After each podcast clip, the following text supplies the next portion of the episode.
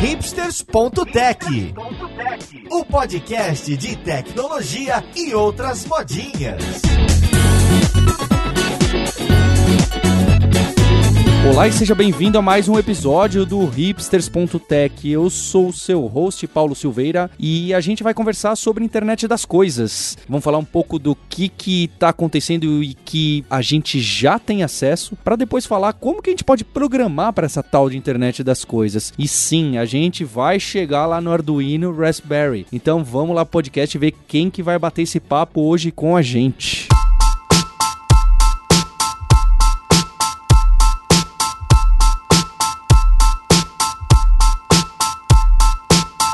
Só, a gente tem de volta o Neto Marim, que é Developer Advocate do Google. Ô, nome bonito. Como você tá, Neto? Legal, tá melhorando a pronúncia, mas nos dois programas tá zero. É já. isso aí, é isso aí.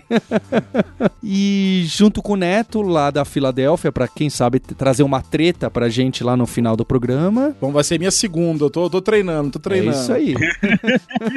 o Maurício Balboa Linhares. Fala, Maurício. E aí, rapazes? Tá aí com o seu relógio conectado na internet? Não, nada de relógio, mas eu queria, na verdade, era um forno inteligente, né? Esse já era bacana, já era hipster.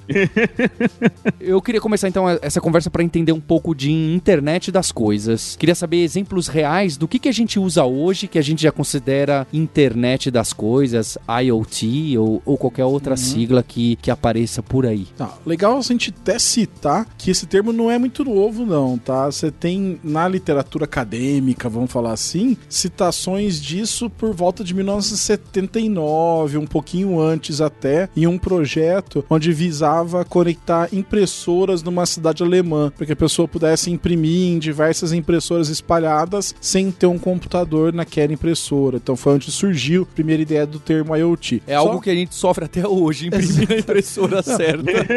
A impressora é o terror de qualquer programador, né, cara? Ainda mais a família adora arrumar impressora estragada pra gente, né, cara? Eu odeio impressora. Vamos lá.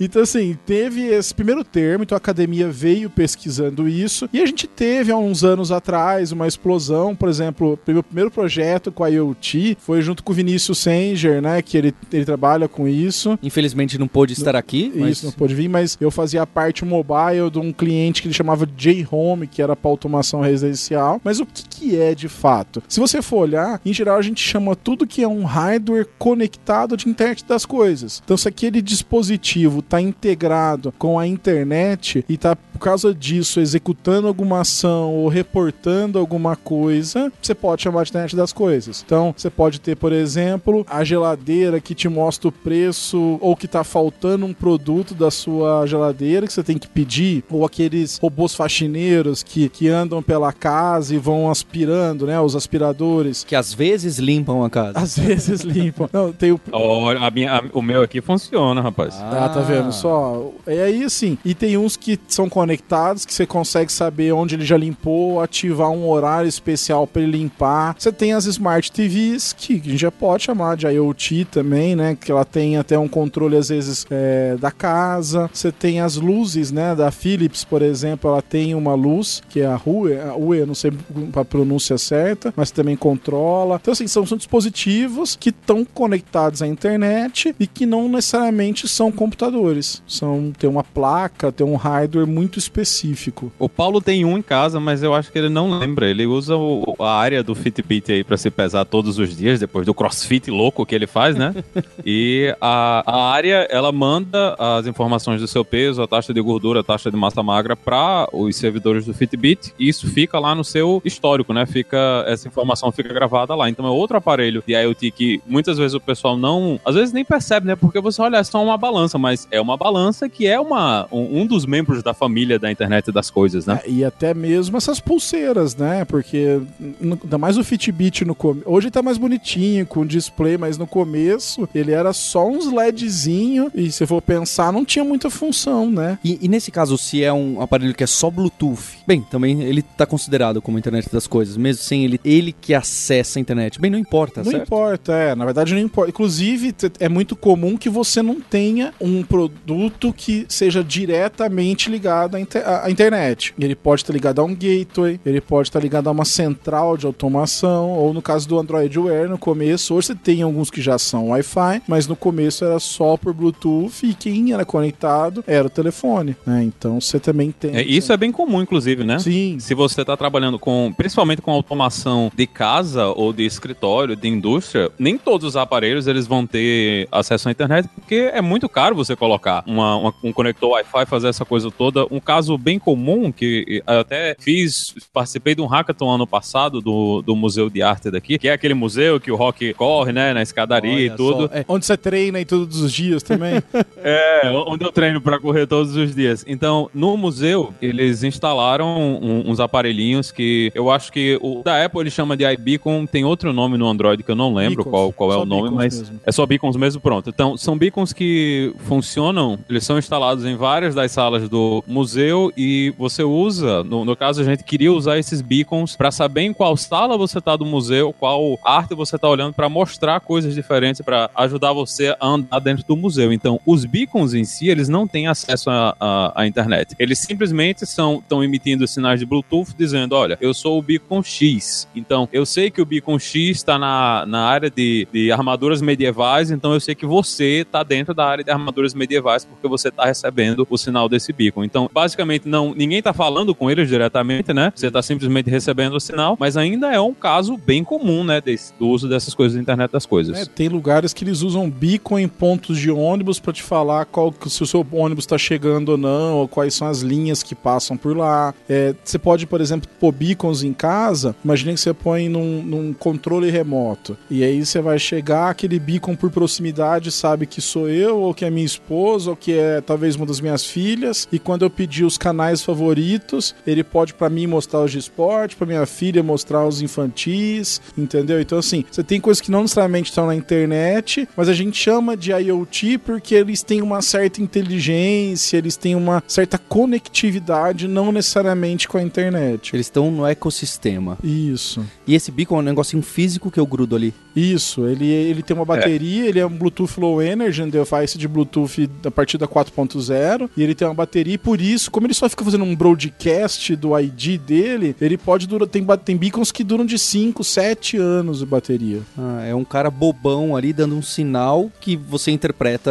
E, ah, o famoso caso do que até o Sérgio usa nas palestras em relação ao app do estacionamento do shopping, tem um caso que o pessoal já testou que é com parquímetro na rua. Então, ao invés de você baixar um app para pagar a zona azul, que não tem aqui em São Paulo, em Piracicaba tem lá o parquímetro, eu poderia ter um beacon que quando eu chego perto, ele me joga pro site ou pra alguma forma de pagamento e fala: olha, ele tá na vaga tal, ele tá na região tal, ele pagou o estacionamento, eu não preciso baixar um app, não preciso fazer todo o processo de download e tudo mais. Ah, assim. Ah, porque sistemas com Android já possibilitam que um beacon possa abrir um meio de pagamento. Ele a, permite que você abra a web ou um app. Então você pode fazer tanto por um, um site ou como por um app nativo.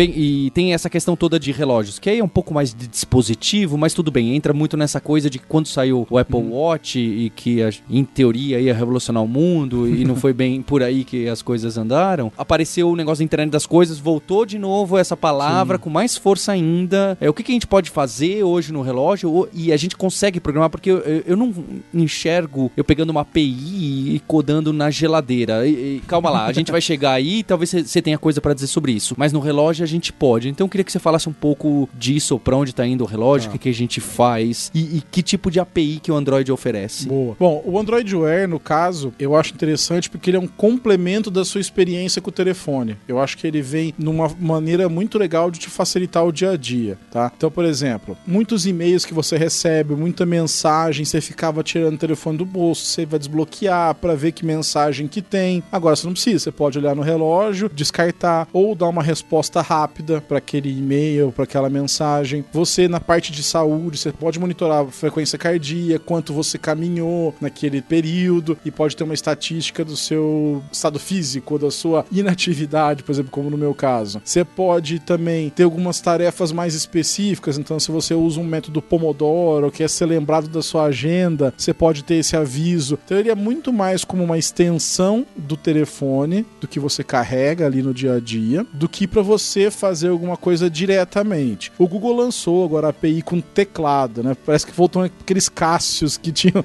lembra que tinha os teclados, né? Eu odiava, porque gordo não acerta aquele botão nem a pau, né, cara? Tem que usar um palito de dente, né, cara?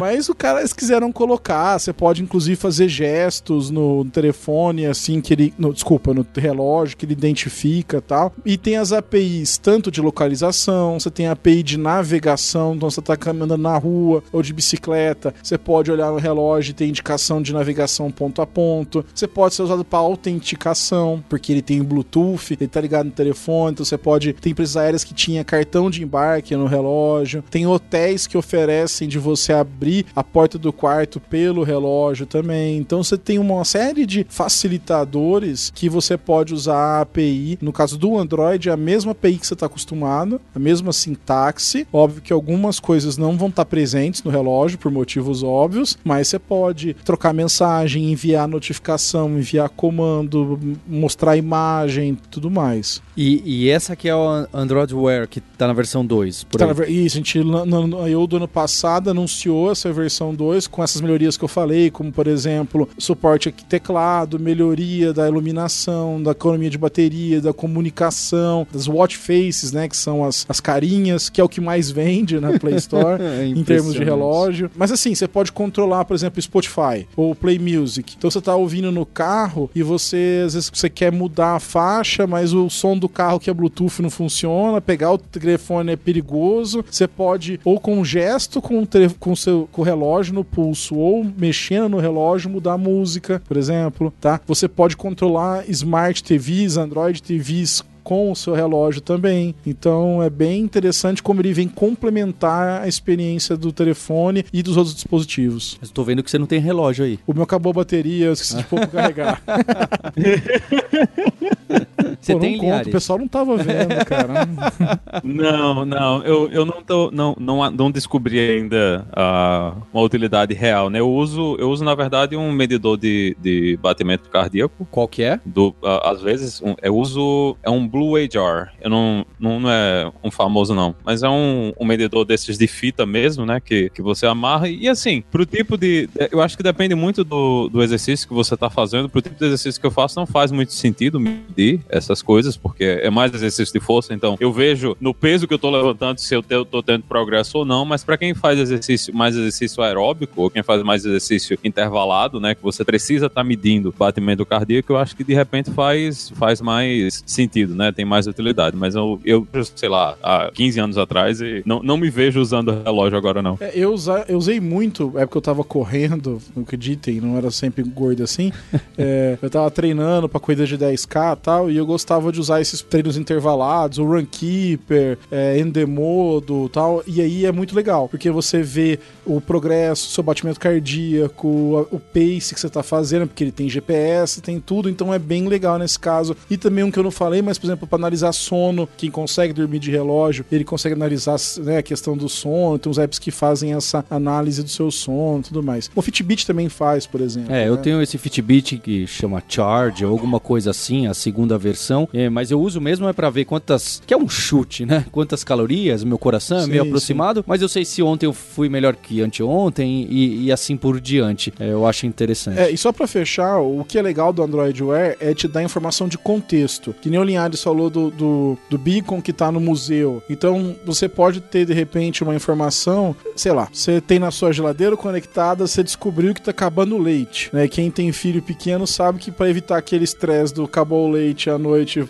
quando vai fazer pra sua filha, você tem que comprar, né? O famoso traz pão, né? Então, você vai fazer como? Você poderia estar passando, por exemplo, perto de uma padaria, perto de um mercado, e esse relógio te avisar: ó, você tem uma lista de compras aqui que tem nesse estabelecimento que você está passando. Entra lá porque a geladeira ou porque foi input manual mesmo. Você pode ter uma lista de compra compartilhada com a sua família, com o seu cônjuge, uhum. e ele colocou lá para trazer pão e leite. Você passou perto ou, ele sabe que no seu caminho do seu trabalho para casa, porque você pôs no Waze, ou porque ele simplesmente sabe que aquela é a sua rotina, ele fala, ó, ele te mostra no relógio, ó, para na padaria e compra leite. Então tem muito a ver com informação contextualizada, na verdade, quando eu falo de notificação e extensão. Neto, eu tenho visto que você tem palestrado bastante sobre internet das coisas, mais especificamente dessa novíssima API, não sei se eu chamo assim. A plataforma, a gente Dessa chama. plataforma para internet das coisas do Android. Então queria que você falasse um pouco pra gente. Para mim me parece óbvio, legal, tem uma plataforma nova para se desenvolver para internet das coisas. Mas o que começa a ser curioso para mim é onde eu vou rodar isso. A, a, do, a, a, do wearable, legal, vou usar no relógio e talvez em algum outro dispositivo maluco. Mas esse das coisas, em coisas que eu não tenho tela, já tá começando a me complicar. Então eu queria que você explicasse o que é e me desse exemplos concretos, uh, que eu, tangíveis, que eu consiga enxergar. Cara, excelente pergunta, porque é, é uma coisa que o pessoal não entende, fica brincando de internet das coisas e não discute a aplicação. Vamos só explicar um pouquinho sobre o Android Things primeiro. O que acontece? A gente tem várias placas: Raspberry Pi, Arduino, Dragon, Node MCU, SP, você tem tudo quanto é tipo de placa. Mas se você falar de SO, de plataforma, você não tinha uma unanimidade. Você tem lá que, ok, na Raspberry é o Raspberry, o Raspberry, que é uma distribuição do Linux, na Intel também roda uma distribuição do Linux, no Arduino é aquela interface deles, não vou entrar em detalhes agora, mas assim, cada um tinha um jeito de programar um pouco diferente. Você usa Python em uma, usa Lua na outra, e aí? Que, e quem que garante que a versão daquela placa DSO tá atualizada? E aí é onde que o, o Google então não fabrica placa. Começa por aí. A gente pegou o Android. Vamos voltar só um pouquinho no tempo. Em 2015, a gente anunciou Brillo, que era o que a gente chamava de internet das coisas também. Teve algumas mudanças internas, feedback, muito feedback do, do programa de developer preview dos desenvolvedores. Ó, oh, não tá legal isso. Teve uma mudança. Ok, a gente já tem uma plataforma que tem TV, tem relógio, tem telefone, tem tablet, tem carro. A gente vai criar mais uma. Vamos usar a mesma plataforma. E outra, tem a comunidade. É, esse ponto é muito forte. O ecossistema já todo pronto. Todo pronto. A gente já tem a equipe, a gente já tem o know-how, a gente já tem os canais. Como que a gente vai atingir? E assim, o legal é que de uma hora para outra, digamos assim, todo desenvolvedor Android se tornou um desenvolvedor potencial IoT. Olha lá, você ouvinte desenvolvedor Android, hein? Você, já é desenvolvedor IoT. Você ganhou um upgrade neste podcast. Pode pôr no seu LinkedIn lá. então assim, pode começar a treta agora já? Opa, ou você quer faz treta no meio, já, já. pode fazer treta no meio. Vamos pra treta então. Então, da mesma forma que existem as APIs para Android, também existem as APIs do Apple HomeKit que você pode usar para vários dispositivos também. Então, se o seu se o dispositivo que você comprou tem um, um Works with Apple HomeKit na caixinha ou na hora que você está comprando, ele vai ter acesso, né? Ele vai vai fornecer também. Você vai conseguir usar as APIs do HomeKit para acessar esse aparelho, para ligar ou acender as luzes. Então, hoje eu acho que a maior parte dos dispositivos eles estão funcionando com essas duas APIs, né? Eles tanto vão funcionar com a API Android, como eles também vão funcionar com, com o HomeKit da Apple. Mas aí eu acho que é um caso de API para acessar um produto que já existe. O que o Marin tá trazendo dessa, dessa plataforma é para a gente desenvolver para esse, para esse... É, mas é que as duas coisas. Se você vai desenvolver, você espera que alguém compre isso. Então você vai. Aí que é o ponto. Quem que programa isso? De onde que vem surgir? Então quem, da onde vai vir? Vou pegar um exemplo bem meu, tá? Eu faço cerveja em casa, eu preciso controlar a temperatura da minha geladeira, porque ela tem que manter a 19 graus Celsius para fazer a fermentação da cerveja.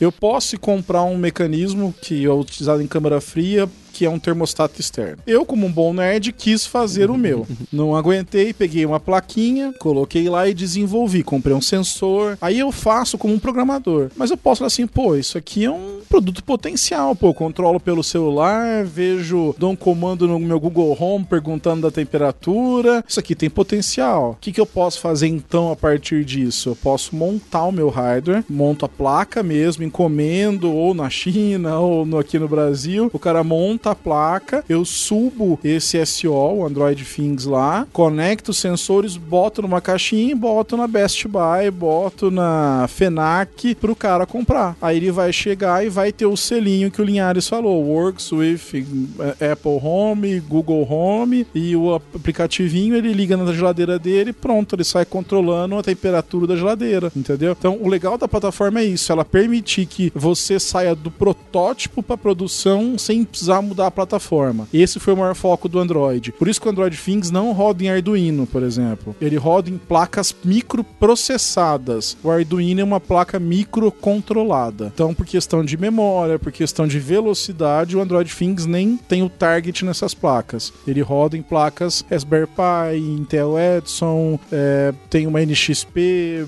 e por aí vai, entendeu? Mas, mas para tentar entender, eu, eu posso fazer algum, alguma coisa em Raspberry Pi e oferecer e ganhar o selinho tanto do Google quanto da Apple? Pode, pode, porque aí você tem as formas de integração. Porque é isso que é o meu ponto. Você criou o seu hardware e ali você só optou por usar o Android Things para ser o seu SO e a sua plataforma de desenvolvimento. Aí, como você oferece os seus serviços, como você expõe sua API. Exatamente. Porque ao invés de usar uh, o Raspberry, Raspbian lá, que é da Raspberry, ou criar o seu próprio SO que roda na placa, você usou uma solução que o Google está te oferecendo. E qual que é a vantagem disso? Vai ter security patch, vai ter over-the-air atualização com, através do ar, um monte de coisa que o Google vai oferecer no Android. Não vai ter o intermediário do SO que nem acontece nos telefones, que a operadora ou a fabricante pode optar por não atualizar e enrolar. As placas que forem compatíveis com Android Things, o Google que vai disponibilizar as imagens a, com security patch a cada 15 dias, tudo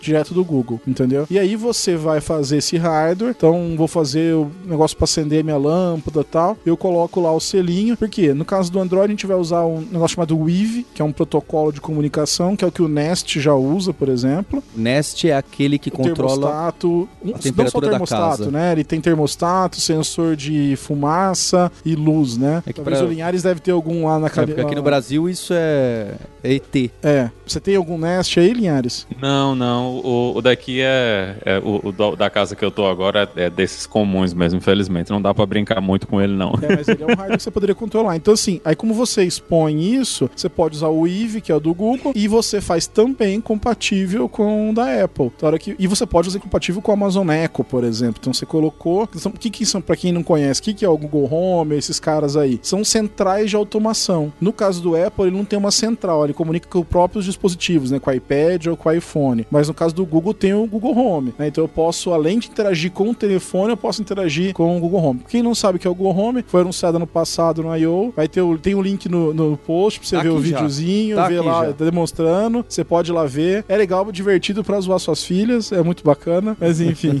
É, mas assim, então, vou- só pra fechar isso, então você pode fazer sim. O Android Things é um SO, é uma plataforma que te permite desenvolver soluções para IoT usando o Android como linguagem. E o que, que isso significa? Que tudo aquilo que eu tenho de content provider, de activity, tudo aqueles conceitos de desenvolvimento Android, arquitetura de thread, comunicação com web service, suporte a Bluetooth, você já vai ganhar de presente. Então você que já é desenvolvedor Android, você já sabe como conectar um web service, então você já sabe como fazer um IoT que lê um sensor de temperatura e envia para um web service aquela, aquela temperatura, entendeu? E ele já é compatível com Firebase, com todas essas coisas assim. Então a ideia do Google foi oferecer uma plataforma fácil desenvolvimento para o desenvolvedor. Essa que é o objetivo, com a questão do Android, dele ser atualizado pelo Google e tudo mais, que não tem nenhum outro, nenhum outro SO tinha esse, esse perfil, digamos assim, né? E para finalizar, a ideia de você sair do protótipo para produção sem precisar mudar de plataforma. Você pode pegar, configurar, porque é muito comum isso, tá? Para quem às vezes está começando a ver sobre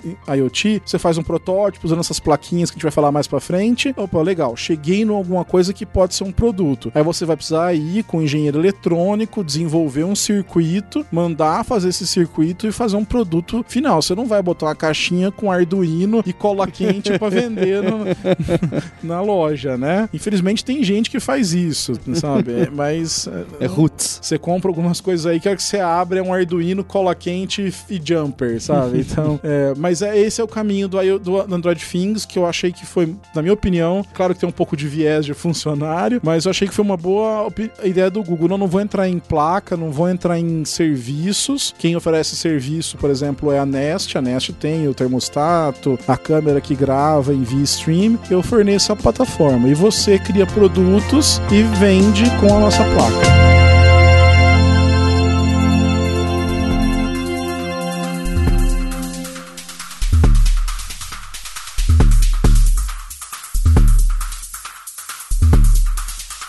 Bem, legal, a gente tem essa plataforma que você falou que não, não roda no Arduino por várias limitações, então a gente vai começar falando das plaquinhas, falar do Raspberry Pi, que eu acho que é o mais famoso desses Sim. aí, além do, do Arduino. Você citou vários, os dois que eu, que eu ouço e, uhum. e que uhum. acabam aparecendo para mim é Raspberry e Arduino. Então, o que, que é o Raspberry Pi e, e como que eu rodo? O ouvinte está curioso para saber isso. Eu tenho aqui a minha plaquinha, eu quero colocar então o Android Things aqui legal. e já escrever um códigozinho, compilar e mandar para lá. Então, eu queria entender o que, que é e como que eu faço para utilizar. Bacana. Raspberry, resumindo, é um computador, que a gente chama de single board, tem vários nomes que o pessoal usa, mas é um computador. Ele tem um processador, tem memória e tem portas de conexão. Então, no caso do Raspberry, eles foram evoluindo, eles começaram inclusive como crowdfunding, foi um sucesso estrondoso na época, porque é um computador de no começo, se não me engano, abaixo de 100 dólares. E hoje já tem modelo de 5 dólares, que é o Raspberry Pi Zero. E ele costuma tá? ter aquela cara de USB? Ele tem uma... USB, então, por exemplo, os primeiros tinham duas entradas USB, uma entrada Ethernet, uma saída de áudio e uma saída de vídeo. E também HDMI. E as portas de entrada e saída, que é onde você pode conectar sensor, motorzinho, é, várias coisas pra você brincar de internet das coisas. O que, que você fazia? Você entrava lá, eles têm uma distribuição de Linux oficial, você pode baixar. Ele não tem HD, então ele funciona com cartão SD. Então você bota o cartãozinho SD com a imagem do Linux, ele puta e funciona como um computador. Inclusive, o Google tinha um projeto chamado Coder, que era você ter Raspberry Pis para ensinar o pessoal a desenvolver para web. Você leva aquilo, pluga no monitor HDMI, pluga um teclado na outra saída, você tá podendo desenvolver. Então era para levar ao ensino. Mas vamos voltando lá. Então eu posso pegar esse Linux, instalar e posso usar. Tem gente que pega, por exemplo, e já criou distribuição com um emulador de jogo. O pessoal monta case com joguinho do Super NES, do Game Boy, essas coisas assim. Tem gente que faz controlador de HDs, o cara tem RAID em casa, esses nerd mais loucos, assim, que é sincronizar HD. Tem gente que faz central multimídia, que baixa os filmes e vê por lá, por exemplo. Onde o Android Things, onde que ele entra nisso? Lembra que eu falei que você baixa o Linux e sai usando, botando? O Android Things é a mesma coisa. Você vai entrar no site do Android Things, vai baixar uma imagem que tem lá 200 megas, mais ou menos. Um comandinho simples, você instala esse Android Things no SD card, como se você tivesse instalado um Windows um, no seu HD. Você pega esse SSD, coloca no Raspberry, liga na tomada e ele vai botar no Android. Beleza. Botou no Android. Como que eu desenvolvo alguma coisa agora aí? Pelo Android Studio. Do mesmo jeito que você cria uma app Android pro telefone, você vai lá começar novo projeto. O que que muda? Você vai pôr na, no Gradle, que é o que é onde você coloca as, o Gradle para quem tá, não conhece de Android, é o gerenciador de APIs que você tem pro seu projeto, né, de dependência. Então você vai lá nesse cara e fala assim: "Olha, eu quero usar a API do Android Things e coloca isso lá no seu projeto. Pronto, você passa a ter acesso aos drivers, acesso a tudo que é específico do Android Things. Você conecta a placa pelo USB no seu computador, faz seu código, por exemplo, um, piscar o LED, que é o Hello World do, uhum. da, da IoT, né? Então você vai lá, pega a porta de entrada, manda um sinal de high, né, que é alto, então 5, no caso a voltagem de cada placa, a Raspberry opera 3.3 volts e 5 volts, então você manda um sinal de alto para essa porta, ou seja, acende a luz, dá um sleep, apaga a luz e põe isso em loop infinito, você fez um Hello World para IoT. e aí você pega e dá um run, como se você fizesse pro telefone. Você aperta o run do Android Studio, ele vai fazer via USB o deploy, a instalação desse aplicativo na, na placa e tá rodando. Pronto. Então assim, com mesmo conhecimento que você tinha de Android, você acabou de criar um aplicativo que roda numa placa dessas aí, entendeu? E eu, eu fiquei curioso com. Você falou do Raspberry de 5 dólares, mesmo que você não saiba as especificações exatas, é, ele também roda ne, nesse, nesse aí? Ele roda. Nesse não, porque especificamente esse Raspberry tá numa arquitetura que o Android não suporta, tá? Esse modelo. Mas tem uns outros mais baratos que, que tem menos eles, features. Eles anunciaram o Raspberry Pi W faz estamos gravando agora, vai fazer umas três semanas que eles anunciaram. Nesse vai rodar. E esse aí, mas esse aí é baratinho e. 10 dólares. E só que o que, que ele tem? Ele tem Ele saída já vem com Wi-Fi, Bluetooth e duas portas é, micro USBs e uma porta HDMI. Dessas Nossa, duas 10 micro, dólares, tudo isso. 10 dessas duas portas micro USB, uma é para entrada de, de força, né, de energia, power in, e a outra é normal. O pessoal costuma fazer, põe um hub de USB normal, esses hubs comuns, só que a ponta tem que ser o micro USB. E conecta teclado ou outra coisa que você quiser. E o in e o out tem ou não? Tem, ele Tem. tem mais de. Tem acho que umas 24 portas. Depois a gente põe o número certinho. Que isso. Você pode ligar. Por exemplo, eu tô controlando uma abraçagem de cerveja com uma placa desse estilo. Eu ligo três relés que estão ligados em resistência, ligo três sensores de temperatura, coloco três displays de LED e um LCD e tudo isso comunicando pela Raspberry. E aí torce pra nenhuma criança em casa chutar. É, nós coloca no alto, isola as crianças, né? Porque tá com temperatura quente, tem fervendo coisa. E, mas assim, essas placas aguentam muito bem esses tipos de, inf- de coisa, assim, sabe? É Porque você não tá processando tanta informação e não deveria processar tanta informação na ponta, né? Daí vem o Big Data, né? Onde você coleta informações, joga aquilo num, num servidor, você faz as análises depois.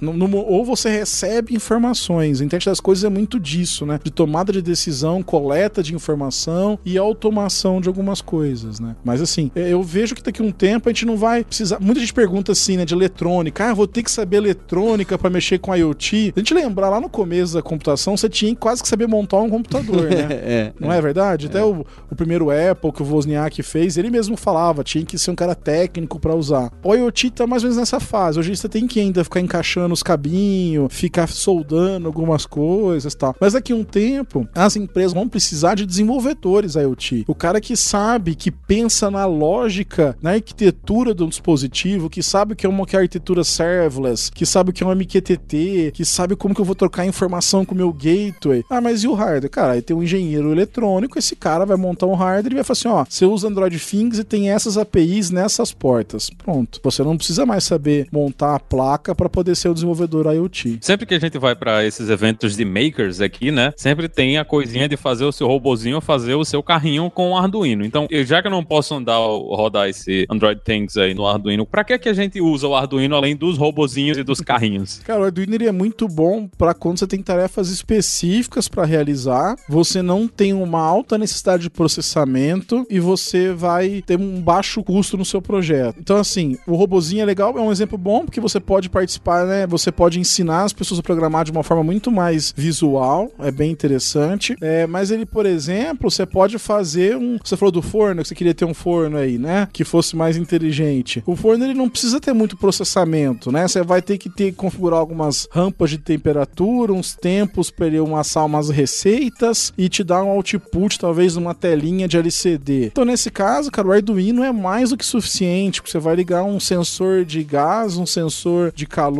é, e mais um relé para acionar a parte elétrica e vai colocar um LCD para você dar os outputs. Então, nesses casos, o Arduino resolve muito o problema, entendeu? Porque você não precisa de um alto processamento. Então, nesse caso, e ele é, é baixo custo, né? Aqui no Brasil, infelizmente, a gente tem um custo um pouco mais elevado, mas em geral, o Arduino tem um custo bem acessível mesmo.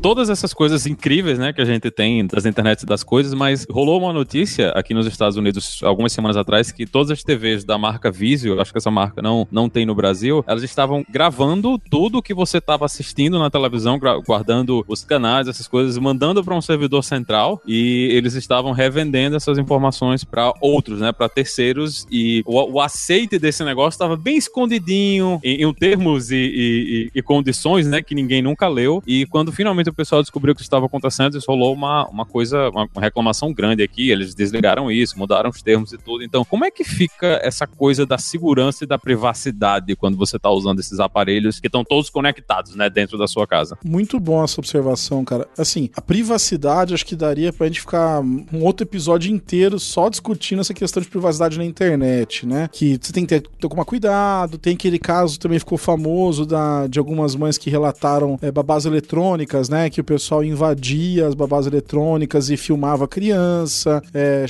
em pedófilos que interagiam com criança, ainda mais se você tem filho, você fica mais noiado ainda com essas coisas. Na verdade, é tudo questão da segurança, que é muita gente, porque se essa brincadeira de protótipo, de estar tá começando, de não ter muita noção, as pessoas esquecem de coisas simples, como trocar senha padrão, como colocar uma validação de acesso, uma autenticação. E aí isso permite que qualquer pessoa, qualquer entre aspas, vamos falar assim, com um pouco de conhecimento avançado, ele vai acabar invadindo um dispositivo desse e poder usar isso para ataques. A gente teve recentemente, né, um DDoS aí que foi coordenado por dispositivos IoT, né, que eles estimam ter sido por babás eletrônicas e, e câmeras e de câmeras circuito interno. De circuito interno. Então assim, cara, vale para as mesmas recomendações de quem é um desenvolvedor de app ou um desenvolvedor de back-end. É, são as mesmas de sempre. Preocupar com criptografia, preocupar com autenticação, validação de token, informar o seu usuário a, a usar senhas seguras ou usar mecanismos de autenticação seguro e, claro, fechar as portas, né? O pessoal às vezes esquece que isso é um Linux rodando, por exemplo, em muitos casos, né? E o Linux, se você não tomar um cuidado, você pegar uma distribuição pura, criou seu produto, seu protótipo, baixou um Linux, limpou o, o firewall dele, você tem um monte de porta aberta ali que, que um, um hacker pode explorar e vão explorar. Então, assim, vale muito a atenção como desenvolvedor testar isso, ficar atento no seu protótipo quanto à segurança e criar mecanismos. E nós, como consumidores, o que a gente tem que fazer? Cara, se você compra alguma coisa, um roteador de internet, uma babá eletrônica que se comunica com o seu dispositivo,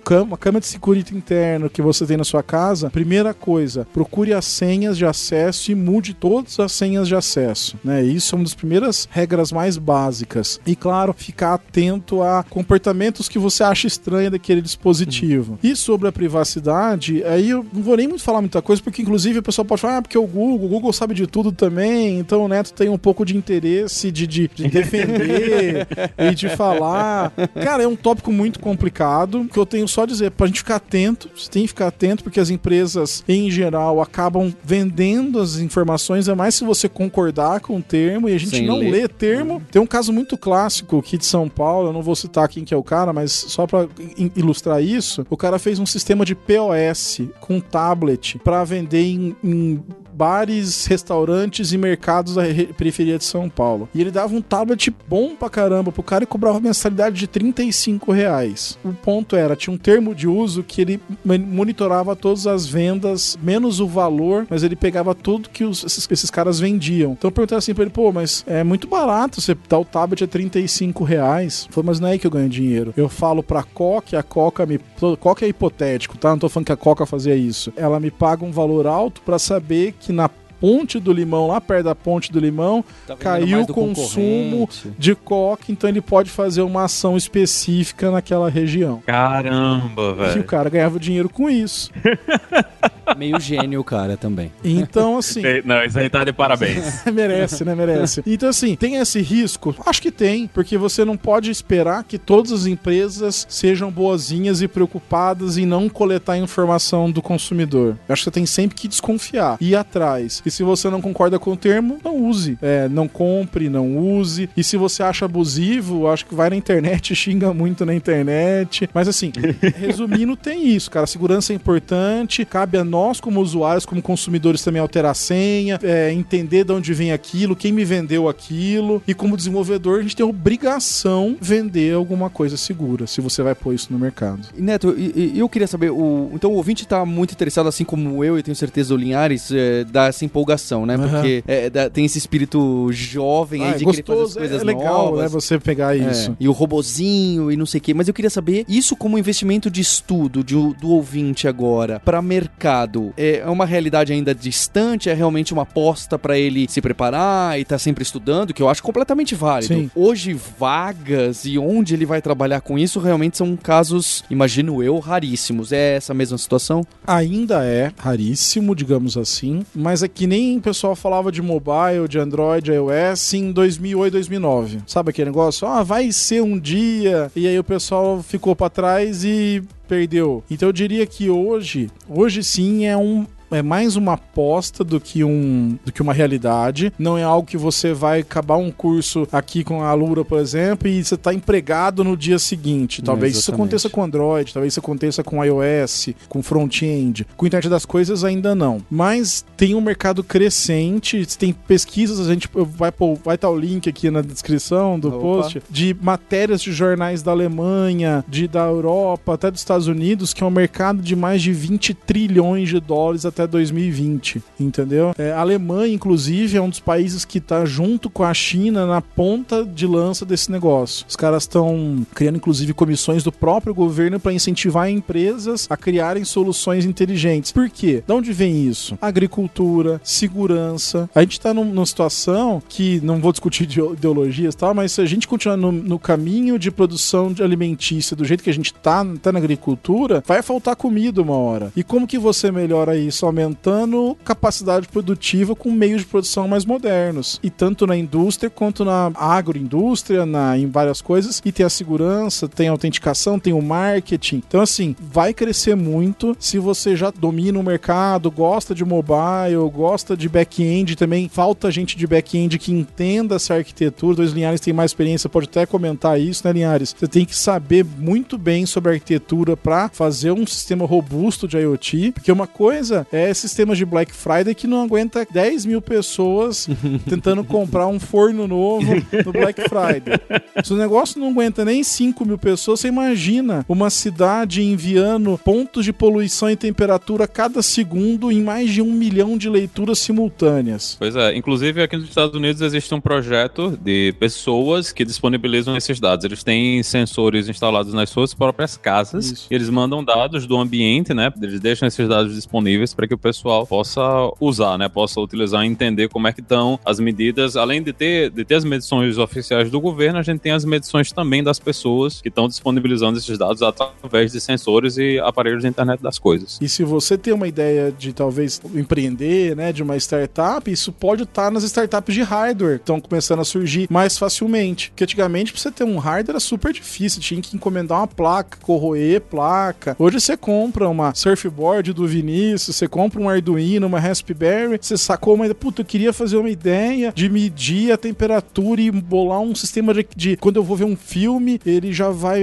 deixar a luz no jeito certo. Sei lá, você pode bolar o seu produto, fazer isso e também empreender. Então, eu também vejo por esse lado, assim. Então, definitivamente é. Se você tá muito ocupado, com precisa do emprego agora, a IoT não é a sua primeira opção. Agora, se você tá bem, já é um desenvolvedor pelo menos pleno, né, já domina algumas coisas, IoT é uma coisa que você tem que ter no seu radar, com certeza. E se você tá na universidade, engenharia, alguma coisa assim, definitivamente também tem que estar tá no seu radar isso aí. E hoje tá bem mais fácil de você fazer essas coisas porque existem as milhares de, de plataformas de financiamento coletivo, né? Então, se você tem uma ideia legal, você tá começando a, a, a fazer o produto, você chegou no ponto onde você acha que dá para implementar a coisa e você consegue transformar esse protótipo que você tem no produto, mas você não tem dinheiro para produzir, uma boa opção aí atrás dessas soluções de financiamento coletivo e utilizar elas para fazer isso, porque a gente vê uma quantidade gigantesca de produtos. Hoje, quando eu faço carne aqui, eu faço num, num aparelho de sous vide, né? Que é um, um aparelho que na água a vácuo. Então eu coloco as coisas dentro de um saquinho a vácuo, coloco o sous vide, eu digo a temperatura específica e ele cozinha a carne nessa temperatura exata e eu sempre tenho meu bife, né, vermelhinho por dentro, bonito do jeito que eu quero. Muito gourmet, né? É mó moda americana essa. É, é foda. Se, se, quem tiver opção não é caro, é barato de comprar esse aparelho e a sua, o seu, você vai comer os melhores bifes da sua vida. Então, você, eu controlo ele pelo celular. Do, do celular, eu digo a temperatura. Às vezes, até no, no aparelho, ele tem. Se já existe a receita, né? Eu só escolho a receita, ele sabe o tempo, sabe a temperatura, me avisa quando é para colocar a comida dentro da água e me avisa quando tá pronto e eu tenho que tirar a comida dentro da água. E esse projeto, que o que eu comprei, ele começou no Kickstarter e hoje ele é um produto real. Então, eu acho que para quem tá olhando essas coisas, se você tem um problema que você pensa, pô, eu posso resolver esse problema, eu posso criar um produto através disso aí. Essas plataformas de financiamento coletivo são incríveis para fazer esse tipo de coisa. Tem milhares de opções e se tiver e, e até um jeito de você testar o mercado. Também. Quando você coloca isso aí, você fez fez um marketing legal, você avalia se ele realmente existe, se as pessoas realmente estão interessadas nisso aí, numa plataforma dessa, sem você ter que gastar mil, sei lá, muito dinheiro em fazer a produção em, em larga escala, né, da coisa.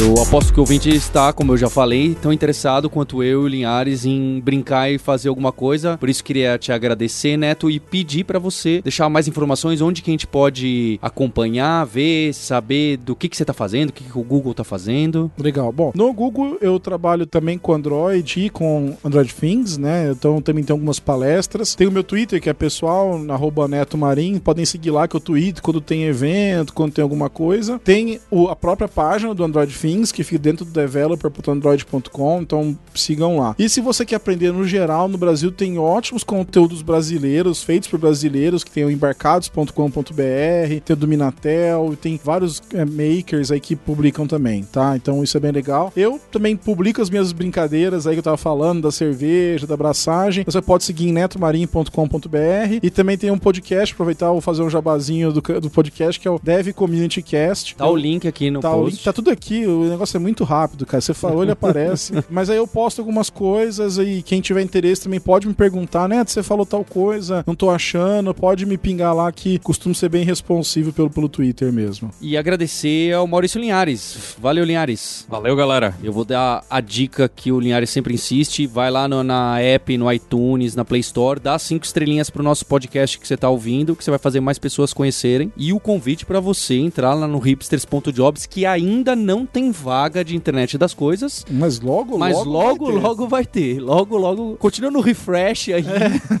que logo, Faz um robôzinho pra ficar atualizando e te enviar uma mensagem quando tiver. Boa. Ac- Acender e, e apagar o Um LED. Isso, boa.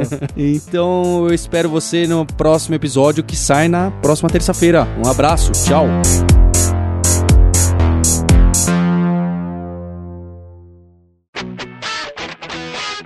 Você ouviu o hipsters.tech, produção e oferecimento alura.com.br, cursos online de tecnologia e Kaelon, ensino e inovação. Edição Radiofobia, podcast e multimídia.